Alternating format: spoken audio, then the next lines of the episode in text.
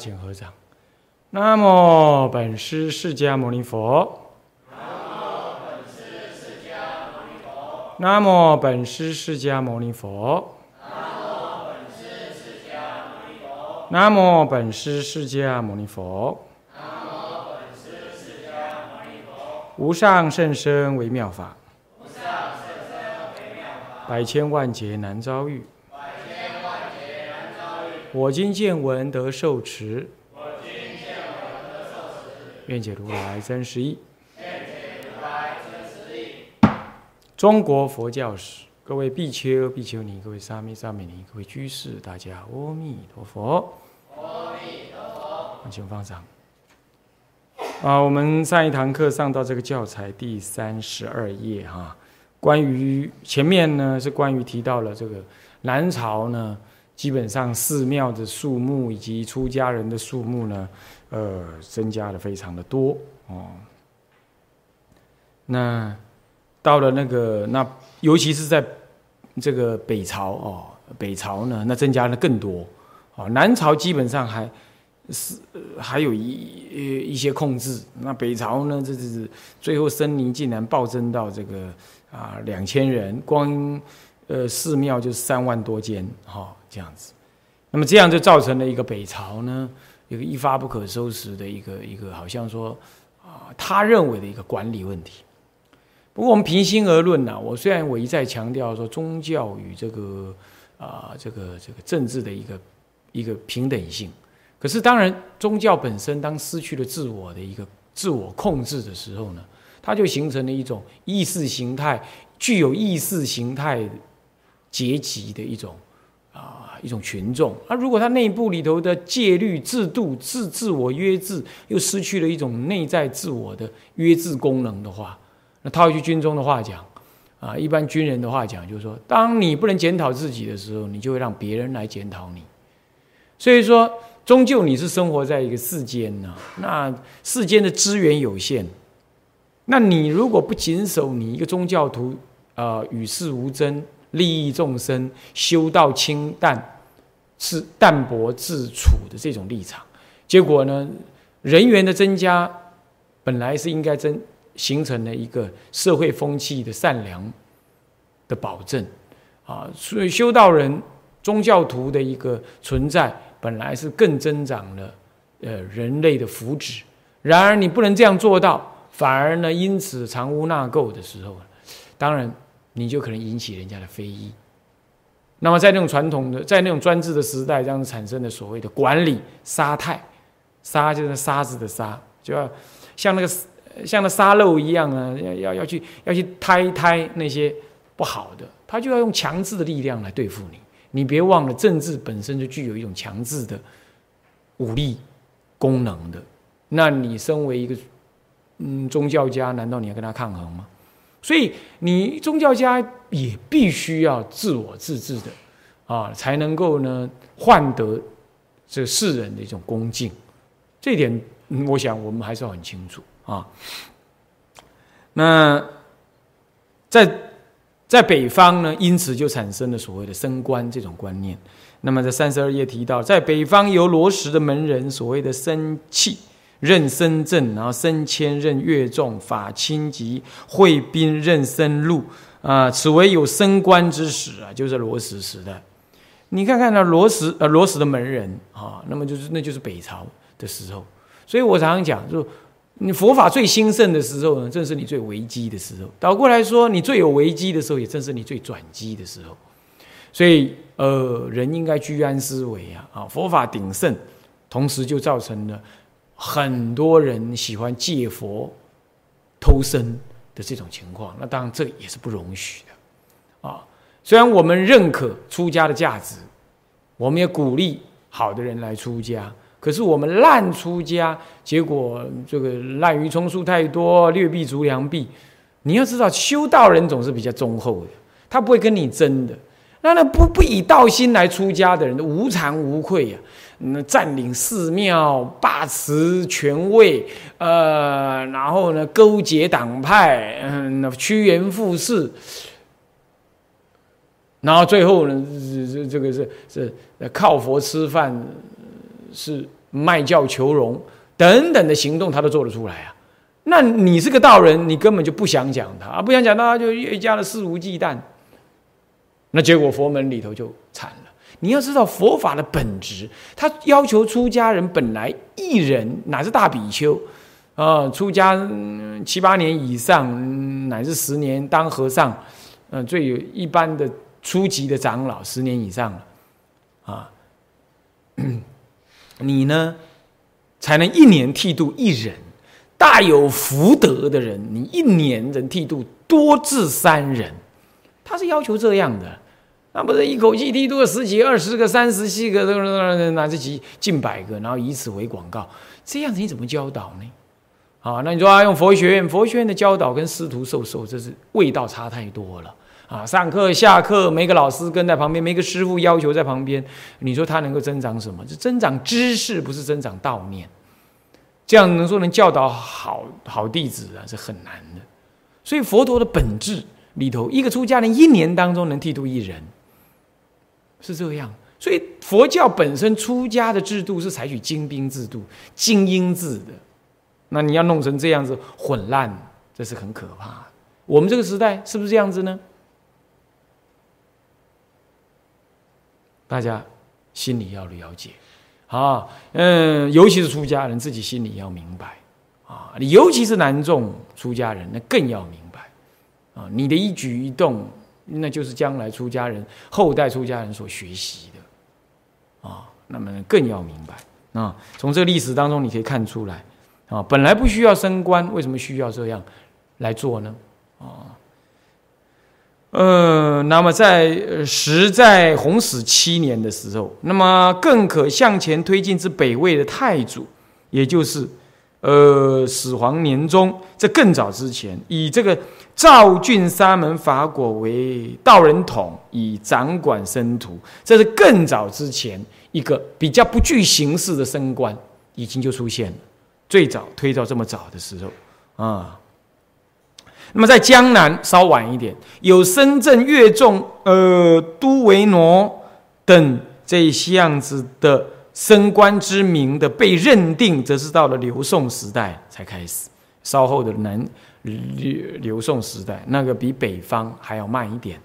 好了，现在接着讲到南朝的佛教啊，那这里就算结束了。关于升官就这样带过了啊。那么南朝的佛教，宋齐梁陈四朝，宋接着讲，现在接现在南朝佛教这个标题其实就是宋代的刘宋的佛教了。呃，刘宋呢，这个宋武帝呀，也曾经因为北方设升官。他南方也跟着想要企图这个淘汰僧尼，但是没有实施。没有实施的同时，反而因为呢，呃，有一些很好的出家人去劝导他，讲道理给他听，他反而因为听到了这些高深大德的言论，因此礼遇了十公啊，罗什大师，呃，门下的慧言跟僧导，慧言已经出现好几次了啊。那么呢，僧导等。这些都是十公的名相。那么呢，自宋文帝的时候呢，甚至于公自救道生及求那跋摩等探究佛理，就亲自到那里去去询问佛法。这都是因为道生跟求那跋摩呢，呃，是非常的有名。求那跋摩来到来到了这个中国呢，只待了嗯这个九个月的样子哈，几个月而已哈。那么呢，就已经就往生了。不过他倒是对我们女众非常非常的重要。他是首首先唯一传入比丘尼受戒结魔的。好，那也当时他是一个罗汉，当时他证明了比丘尼边地五人可得戒，也是他。啊，他是非常重要的一位人物，对比丘尼来讲是很重要的。啊，那么呢，并下问尚书和尚之有关因果报应之理。那么，请高僧至内殿讲经。内殿是他内他个人生活起居的地方啊，到这地方来讲经。又设八关斋于中心寺等，然后呢，大家的保护佛教。本来是想要杀太淘汰僧尼的，结果现在反而倒过来保护了佛教。又有慧林，哈，慧林这个这个老兄，当然啦，后代对他评价并不高哈。那么呢，参与国政而被世人称之为黑衣宰相，由此可知啊，当时望族啊之关系于佛教者极多。望族当上至皇皇帝嘛，下至这些啊公卿宰相等。那么健康的佛教因因因之而盛行。健康的佛教，健康是地名啊。是南京哈，你不要讲说，哎，佛教有那个不健康的佛教跟健康的佛教啊，这是个地名，就是南京，当时的南京叫健康啊。那么慧林呢，这里稍微举了一下南朝佛教发，就宋朝刘宋时代佛教发生了一件一件论战，这个论战由慧林发起，然后呢一直延伸到宋、齐、梁、陈，都还隐隐约约的有这些观念，那就是他著了一部。白黑论也叫均善论，那么呢是论儒佛之同义，那么以此为契机而引出了何成天的达性论，还有慧远门下钟秉之、钟秉之的什么呢？钟秉之的呃难白黑论，还有明佛论，以及这个言呃严言之的释。和贤呃和衡阳达性论等，连续对佛教教理做相互间的论难，这是日本人讲的比较中庸了。就中国佛教当时以洪明集的立场来看，那就是说，那个那个慧林这位出家人呐，他竟然提出了一个所谓的神灭行行灭神灭论，就人死了，神事就没了。而没了，因此也就可能失去了轮回的主体这样子的概念。那这样子呢，当然就有。那同时，当然也论那个汝佛之同意啊，他在这里呢论。那这个时候呢，呃，有这么一个何成天，他是衡阳的太守，所以刚刚讲说衡阳达性论啊，是何衡阳，就是衡阳太守呢，叫做何成天的，他也跟他行物一气啊，也呼应这位慧林。的说法，然后呢说，呃，是的，是的，嗯，就讲达性论。慧林这个人呢，是一般后代的生传里头说他是恃才傲物，然后呢，不但自己出家，但是他自己又对老老庄很熟悉，还讲都都是爱讲一些一些呃戏谑之言。可是有才华，结果呢被延揽作为什么呢？呃，这个这个黑衣宰相。是这样，所以呢，行止当中并不被当时的有事传统的佛教界所认可。然后写出了白黑论，又认为说行灭神灭，神是灭啊，这样，那么这样子就失去了轮回主体，那不等于谤佛吗？这不等于没轮回吗？这样观念。那么因此就有人呢反驳。那么慧远大师门下有个钟秉之在家人，对他就反驳，就难白黑论。我要明佛论，还有另外一位严言之，那就永嘉的太守，现在太守对太守了。他现在也注一部，呃，是何衡阳的达性论呢，也反驳另外一位衡阳太守何承天的论说。结果这样一引，当然后来大部分是传统佛教赢了，那慧林也就销声匿迹，这个话也消。不过慢慢的还是引出了很多关于这些神灭不灭的问题。注意啊！后来其实我们知道，当唯识学引入中国之后，中国人渐渐也了解，其实神事跟所谓的第八意识这基本不一样。因为你如果讲神事不灭的话，那将佛教讲嗯这个性空缘起，那又又不对。所以你不能又有立一个永远不灭的神事。我们应该讲说是第八意识是缘起，还是一样是缘起性的。它虽有八世之名而。并不是我们人类所认知的一个实体，这样子你才能够符合佛教的所谓空性见，才可以的。好，所以说神灭不灭的问题，后来已经不再是问题，因为唯识的建立以及对于空性见的更深刻体会就可以。所以日本人基本上并不站在哪一边啊来谈这件事情啊。好，接着。翻译的事业呢，在这个时代从事翻译的范生可举者，有于这个景平元年来华译出五分律的《济宾三藏》呃佛陀舍或者佛陀耶舍，也有人念翻译的佛陀耶舍。然后还有再来元家之初来华译出《观无量寿经》的西域人羌良啊耶舍啊，这是很重要的这位啊啊佛陀耶识，然后佛陀还在这羌良耶舍，这很重要的这个。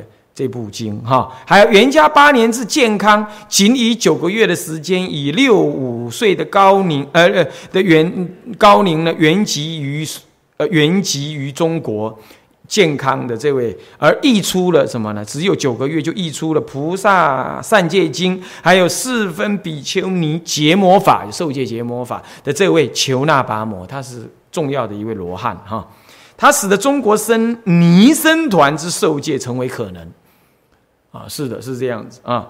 嘛，另外又从海路来，呃，自广州登陆于元嘉十二年，至健康受文帝所优遇啊。后呃后代，而后来呢，于荆州从事易经事业，出有《杂含经》跟《圣曼经》，过去现在《因果经》等五十二部百四十四卷的求那跋陀罗等人，注意啊。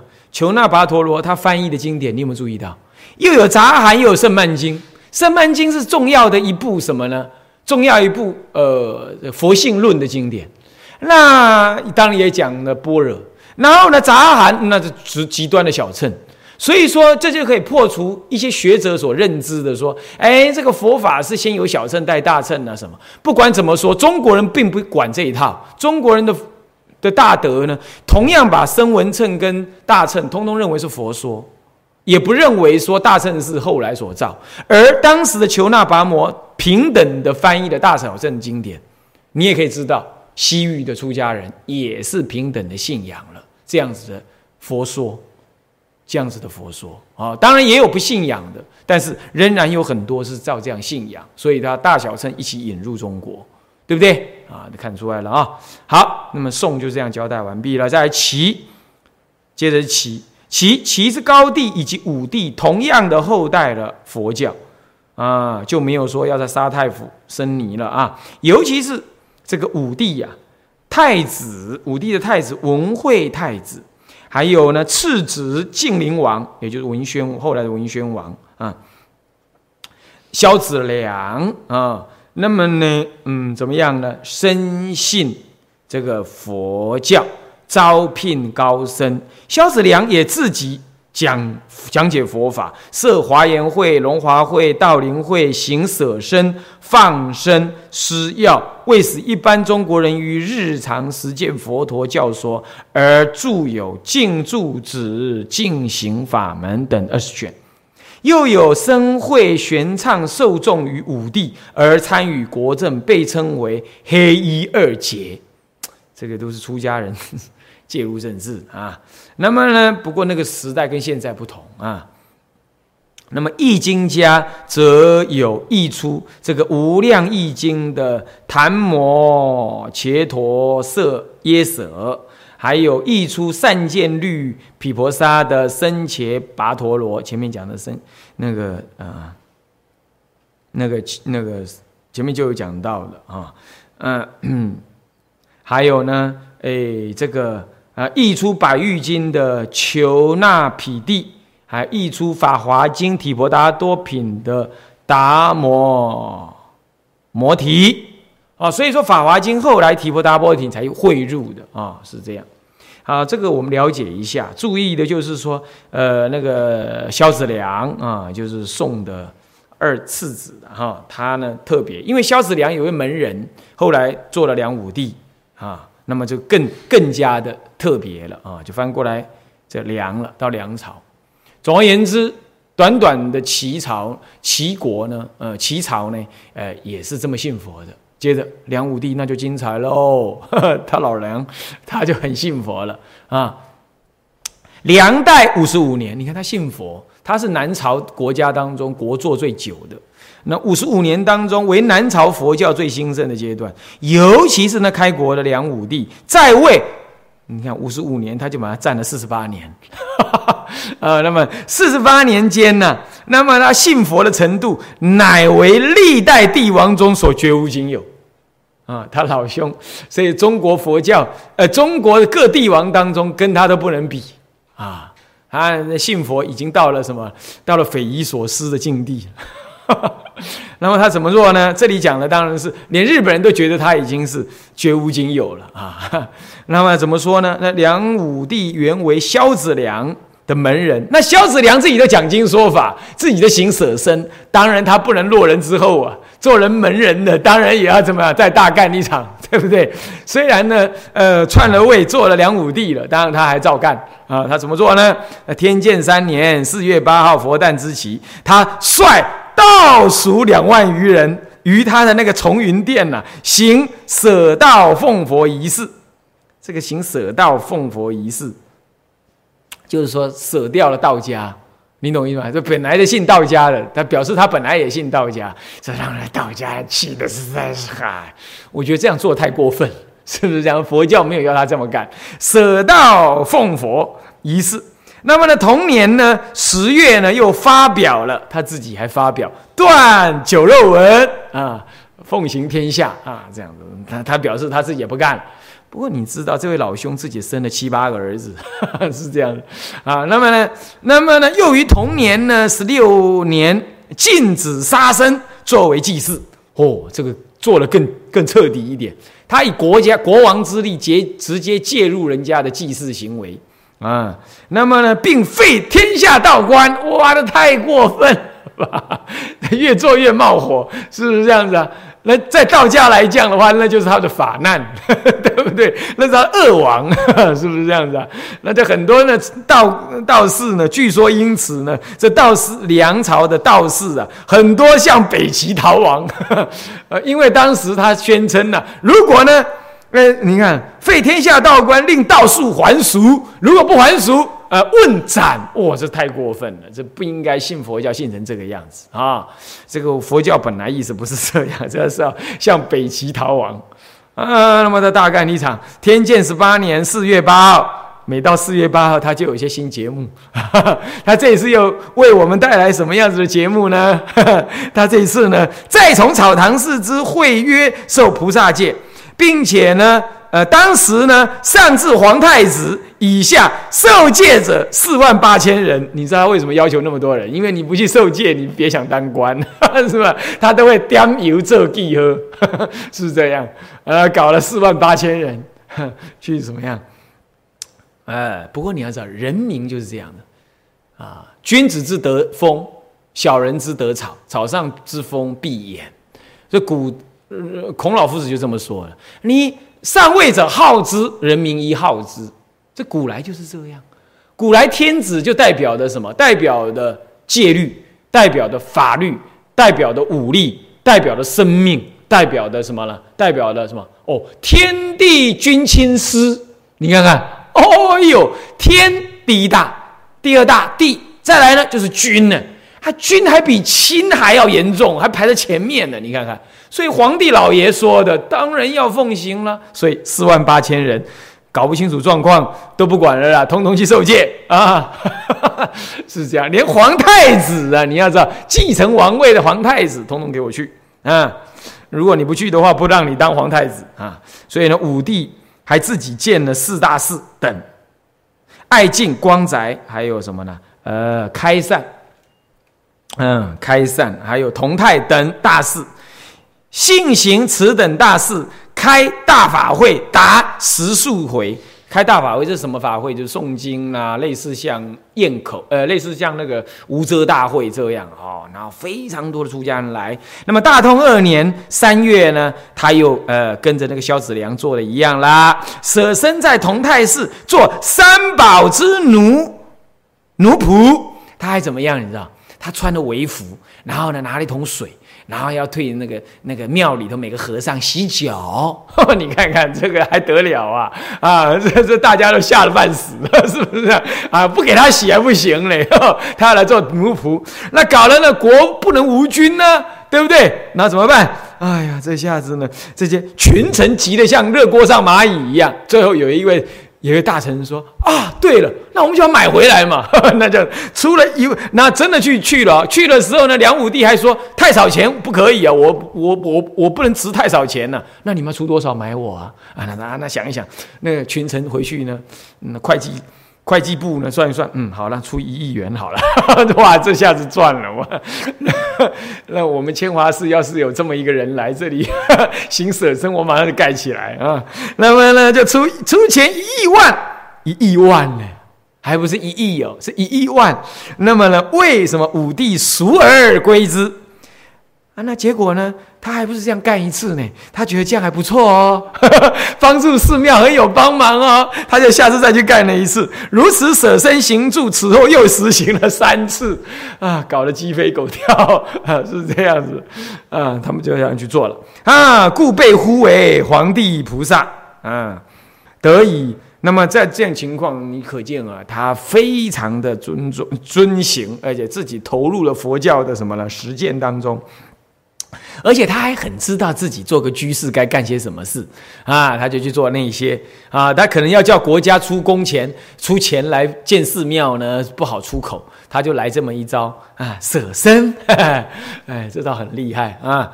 那么呢，就这么弄了一些时候了，后来想一想，人家就不让他再这样干了。他每次要去寺庙里头，人家就挡他。那好了，那没办法，那只好怎么样？请师傅来，请师傅来了，干脆就给师傅一个通行证。那么呢？现在以下得以自由进出宫殿与皇帝共救佛法者，有僧敏、法宠、法云、慧超等等；还有呢，宝智大禅师、生佑大律师、宝畅大法师、呃，智障大法师啊，还有呢，慧约等名声大法师，这些人通通受到武帝的知遇。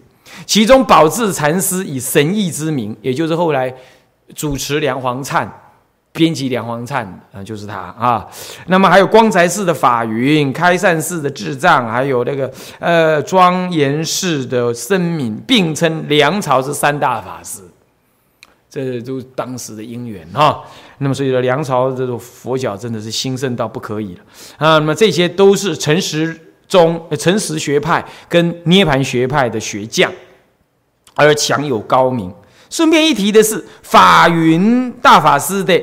嗯，大大师的这个法华艺术，即为后代的日本圣德太子撰述法华艺术的蓝本。简单讲，就拿它做参考的啦。啊，那么呢，生佑律师他出他著出三藏记集，就前面讲过了。还有弘明集，专门结集什么呢？护教的言论啊。那么呢，也平破儒家跟道家对于佛教的一些责难，他也给予平破。那后面三卷呢，就专门啊显扬佛教的正义啊。那生佑律师其实就是后来的什么道宣律师的前身，前身啊。那他对戒律的理解强过道宣律师的后身啊，强过三倍、三四倍以上啊。那么再来就是呃释迦谱，这是戒，这是史书了啊。还有弟子宝畅受其影响，因此著有《名声传》还有《比丘尼传》。啊，接下来更重要的一位慧角大师呢，他更参考前面的《名声传》而撰述为《高僧传》。呃，那么《比丘尼传》以及《高僧传》两书与《出三藏记集》生佑所造的《三藏记集》等僧传，同为现存僧传中最为古老而且占有极高评价的著作。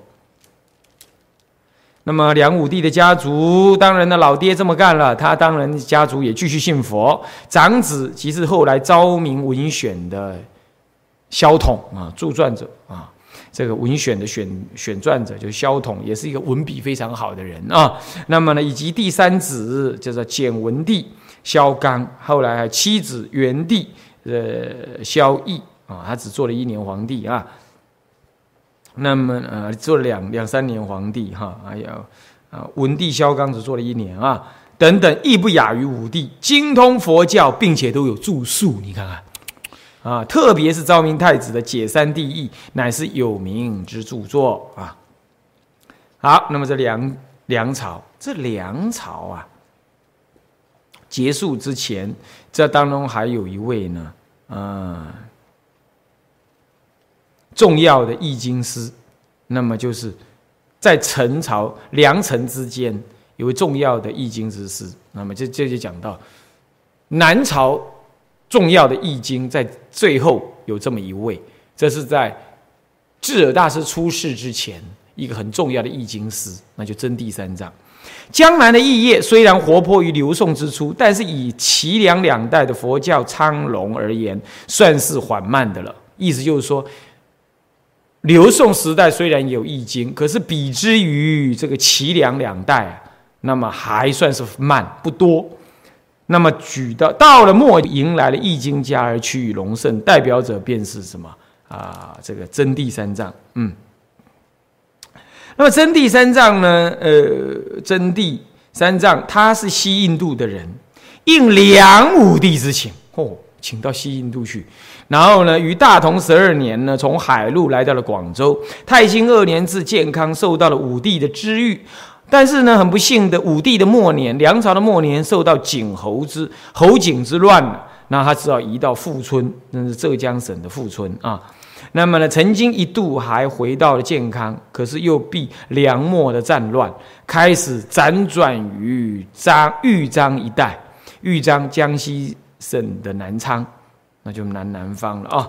即在，可是他在流浪的生活之间呢，的陈代太这个太建元年，不是大建啊，那个大要读太啊。太建元年呢，集于这个广州，在这当中呢。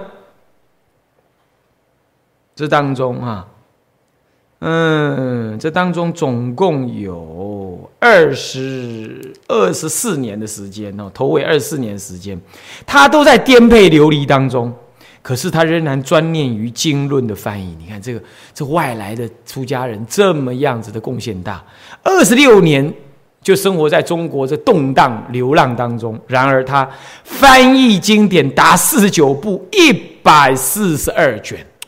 非常的多，可见他的功力有多强，定力有多好，能耐有多强，意志有多坚啊！那么，尤其由于《色大乘论》《色大乘论释》《大乘起性论》《十七地论》还有《决定藏论》《中边分别论》还有《转世论》《金光明经》《佛性论》《唯识论》《三无性论》《阿毗达摩俱舍论四论》等被他译出，哦，这还得了？这从此开启了中国佛性思想的重要的研究啊，所谓的真如思想的研究以及唯识思想的研究，这都从他大大的开启。还有所谓后来的什么呢？阿毗达摩俱舍，这是声闻称的，对不对？你看，又是大乘小乘，通通一起翻，看到了没有？是不是啊？所以，并不是中国的祖师才把大大小乘混混谈都认为是佛教的佛所说，其实。大印度的大修行人本来也是平等接受这些为佛所说的经典嘛，只是把它分大小乘而已啊。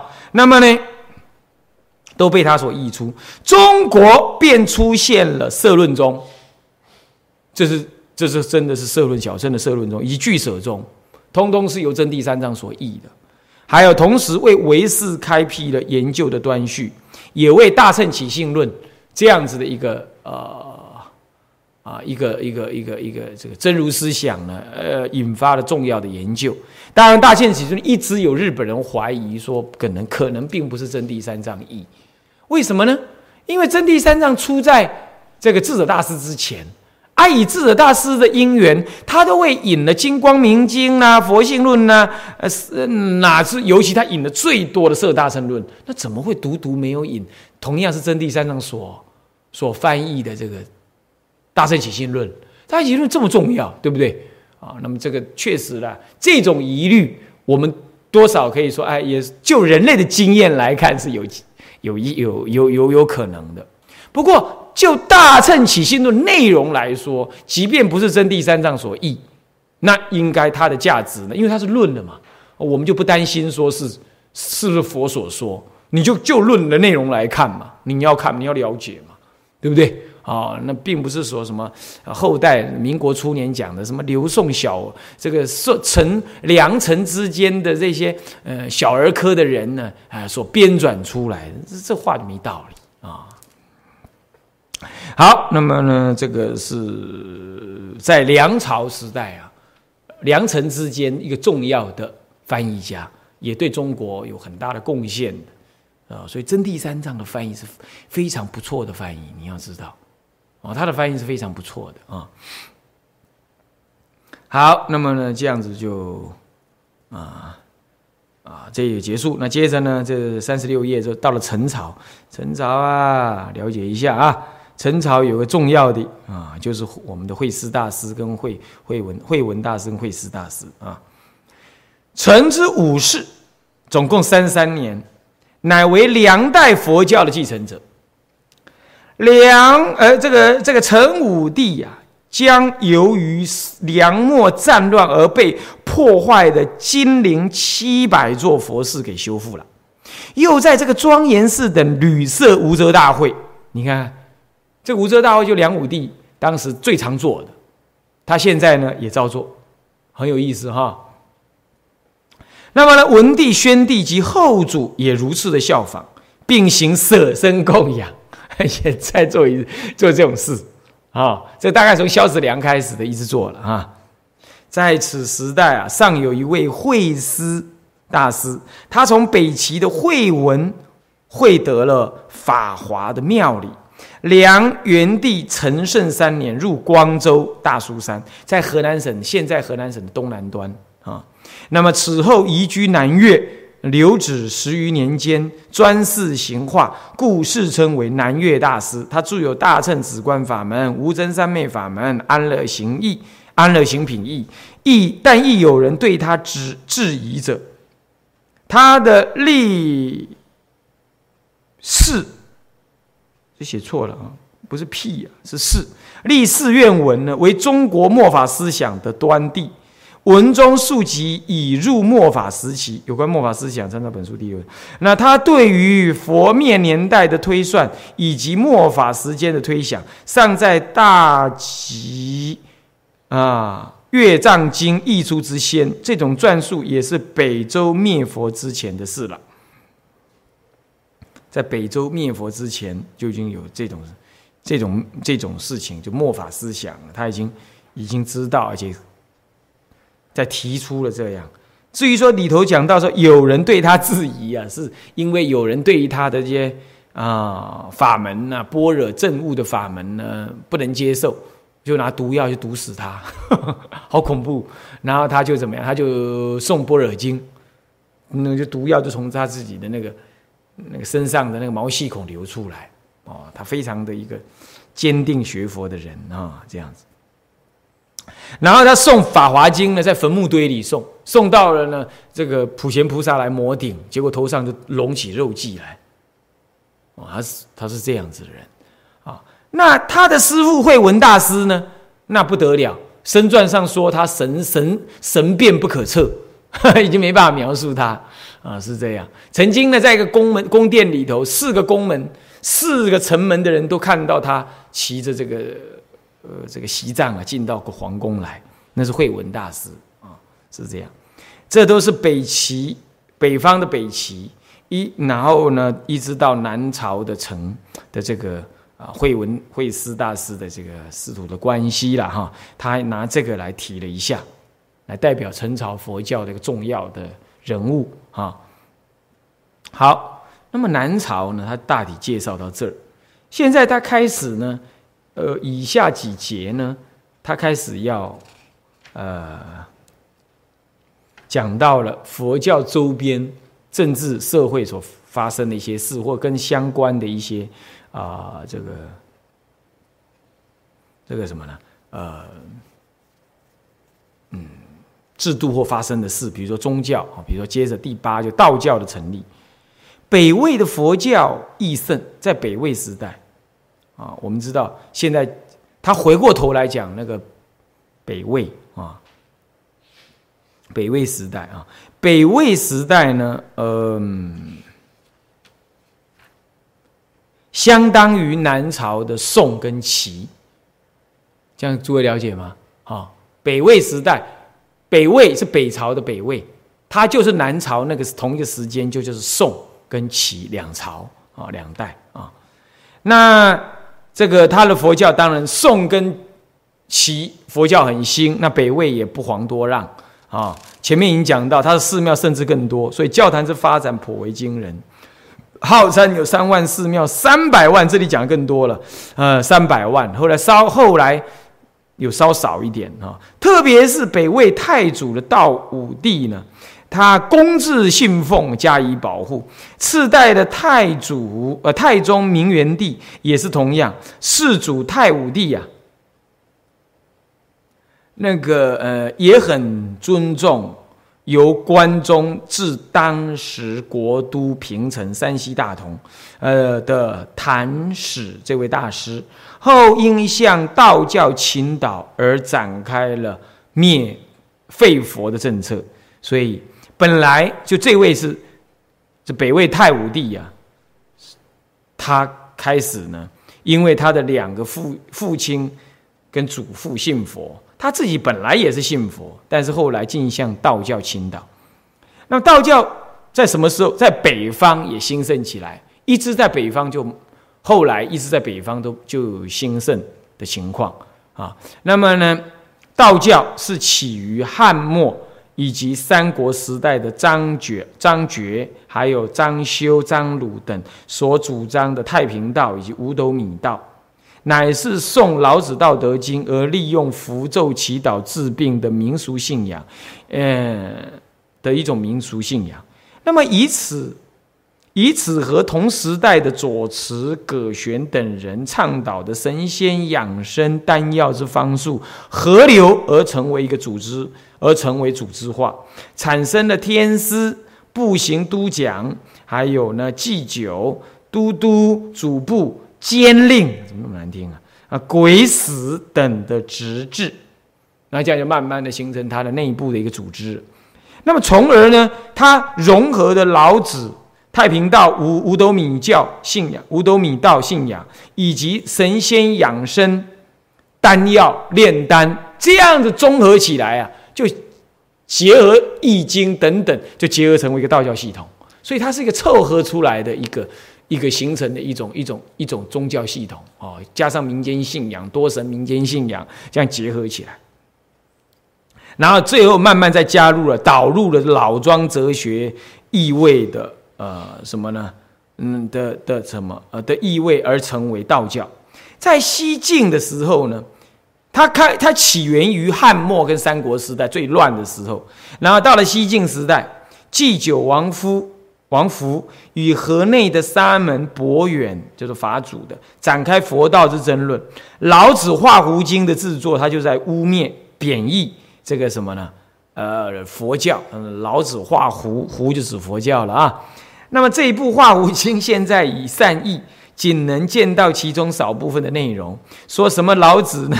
赴印度而成为释迦啊，或者成为释迦之师等等这样说法啊。那么有点瞎扯。那么，佛教方面，当然你既然敢瞎扯了，我也跟你扯。那么呢，因此做了《天地经》《清净法行经》《须弥四欲经》《空即所所问经》等，将中国的孔子称为汝童菩萨，老子呼呼呼为什么呢？摩诃迦叶。哇，哒哒哒哒哒，呼个来的乱理啊！摩诃迦叶，那未免太抬举他了吧？啊，那么就这样子来扯，然后好了。那么呢？但是由于外来佛教的普及和道教的博兴，引起了什么彼此间你也兴，那我也普及，大家都势均力敌了，那就形成了什么呢？优劣的争论了。为了彼此均以自己的信仰优于对方，故有经典之拟作。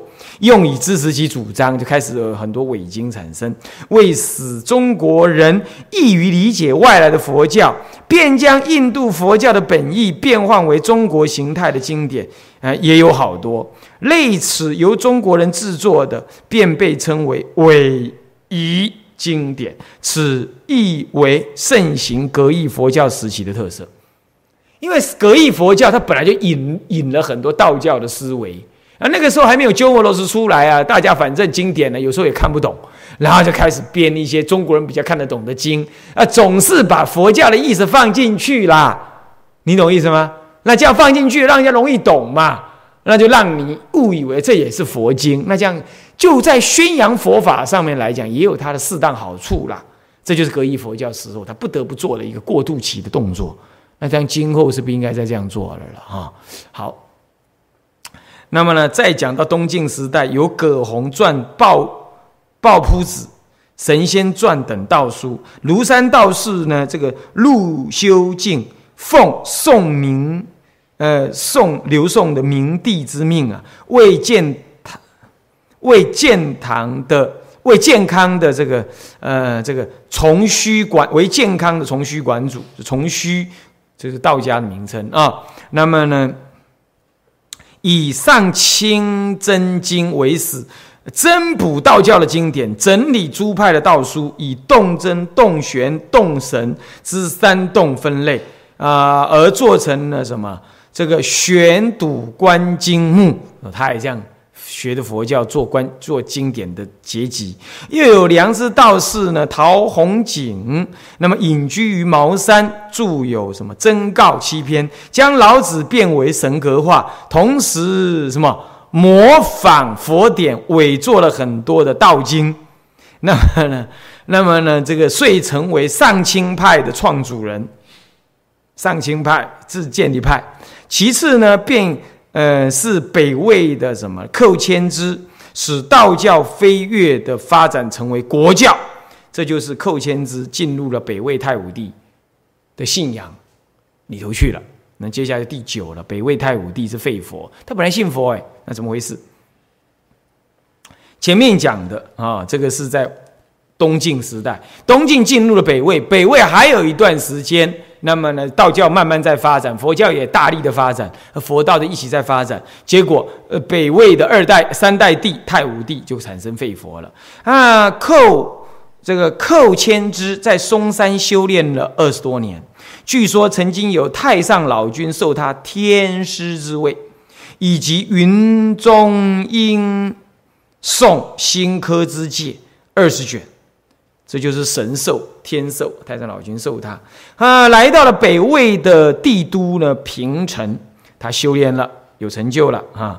那么受到了师徒崔浩的尊信，尤其推荐而得到了太武帝之信任。所以说，经由这种重要人士的推荐，那太武帝即为之于平城的东南建立天师道场，因为他既然被奉命为天师嘛。那他就建立天师道场，自称太平天君呢，啊，真君，太平真君，啊，并以此为年号，啊，以此为年号。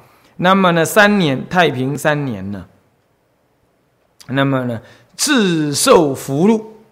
那么五年，也就四十四年正月，弹压沙门，啊。你要知道，这个这个冠千这寇千之这个人呢，他就投太武帝所好，就讲了一些关于说太上老君也授权给他怎么样怎么样，然后就是说我是天师，那你为我建天师道场，那么呢，你呢就是太平真君，我天师，然后呢告诉你，你根本就是真君呢。是太平之真君，那这个太武帝这小子啊，反正在佛教大概也只是信奉信奉，因为北方信佛教以崇福为主啊，所以对佛教的教理并不是很清楚，所以他就觉得，嗯，那这样子的话，道教对我更更友善，然后慢慢的他已经得到了，慢慢的这个就越来越信任这个道士，那道士就跟他讲一些话。然后他就开始呢，完全以道家的方式来建立什么太平真君几年几年这样建立他能年号。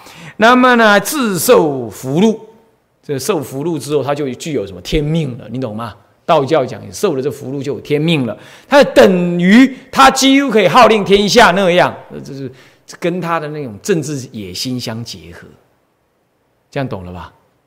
所以他才会导佛信道。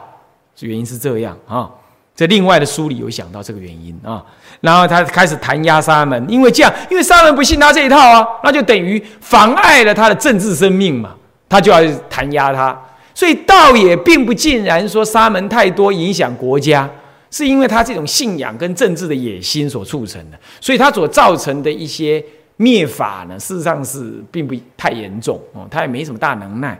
那么呢，七年即断然推行苛虐的废佛政策，主谋者便是这位老兄寇谦之以及崔浩，看到了没有？崔浩也是为了个人政治的需要，而其背后乃潜在着汉胡民族抗争的暗流，因为崔浩呢是一个汉化的胡人，懂吗？然后因此他用一个胡人的立场，再来进一步的蛊惑这个北魏太武帝。那进暗藏了这种文化抗争，崔浩以汉族领导者的地位呢，啊，更要征服已成为文化支配者的佛教。你看到没有？这就是一个文化，他要灭掉你，呃，你当时文化的主要支配者佛教，他害怕他凌驾了什么？凌驾儒家的思想，嗯，啊。他他是汉族的人呢，但是有胡化的思想，但是他仍然用汉族的思想、汉族的儒家思想来来帮助、来治国就对了。那同时也进行这种，同时也由于佛教教团教团在快速的发展之下所造成僧尼的堕落以及教团的腐化呢。啊，也可看出，因为寺院僧尼之增加，国家经济之疲惫，促使了太武帝断然采行的废佛运动。这是就完全国家的立场来考虑，在其中还隐藏着一个政治的野心。当然，因为僧尼过多造成的一些冗员，还有所谓的所谓的腐败，这当然也是自己佛教要检讨的。加上太武帝亲征，什么呢？盖吴之乱。于太平真君七年二月，在长安一座寺庙里，发现了暗藏兵器、酿具以及妇女的密室，以与盖无通谋，而愤而而而愤慨佛教的堕落，便采用了崔浩等的建议，开始灭佛。所以这是，这也是当时佛教啊，怎么寺院里头有这玩意儿呢？这是不是真的有这种通敌的问题，通于叛军的问题？好，还有女人的密室，那这是更扯，所以就就就是谁的腐败嘛？佛教的腐败真的是这样。好，不过。寇谦之的道教，尤其是他的新科之戒，多半是仿模仿这个佛教的戒律 啊。天尊像以及老呃老君像等等，也是由于当时盛行佛菩萨的造像供奉而来。唯其到此为止呢，使得本无教团秩序的道教，经过废佛的契机啊，完成了体制整然的教团规模。因为你佛教被废，然后。剩下道教为国教啦，然后就要做个样子给人家看呢。那本来呢，这个斗寇斗呃，这个寇谦之叫谁谁也不听啊。可是现在皇帝为他所靠啊，他就跟大家讲说：现在呢，我们也要这样那样那样，我们呢是国家之教了，我们也要有教团的样子。大家就听他的了。本来一盘散沙了，现在也有了规制，学着佛教有了规制。因为佛教你怎么做，那些道士看久了嘛，他也会跟，他也会跟，那就。有这个契机形成的一个，所以说佛佛教还隐成了中国道教的生成。我们一般以为道教来自于佛教之前，这一点我们要修正啊。之前我也有这种看法，后来我们现在我们要修正，就道家来自于佛教之前，不是道教来自于佛教之前，这点要分清楚啊。好，我们今天这堂课呢暂且上到这里啊。向下文长，复以来日，我们回向。众生无边誓愿度，烦恼无尽誓愿断，呃，法门无量誓愿学，佛道无上誓愿成，志归佛，当愿众生。体解大道，发无上心，志归于法，当愿众生。深入经藏。智慧如海，智归一生，当愿众生同理大众，解无碍。愿以此功德，庄严佛净土，上报四重恩，下济三途苦。若有见闻者，悉发菩提心，尽此一报身，同生极乐国。南无阿弥陀佛。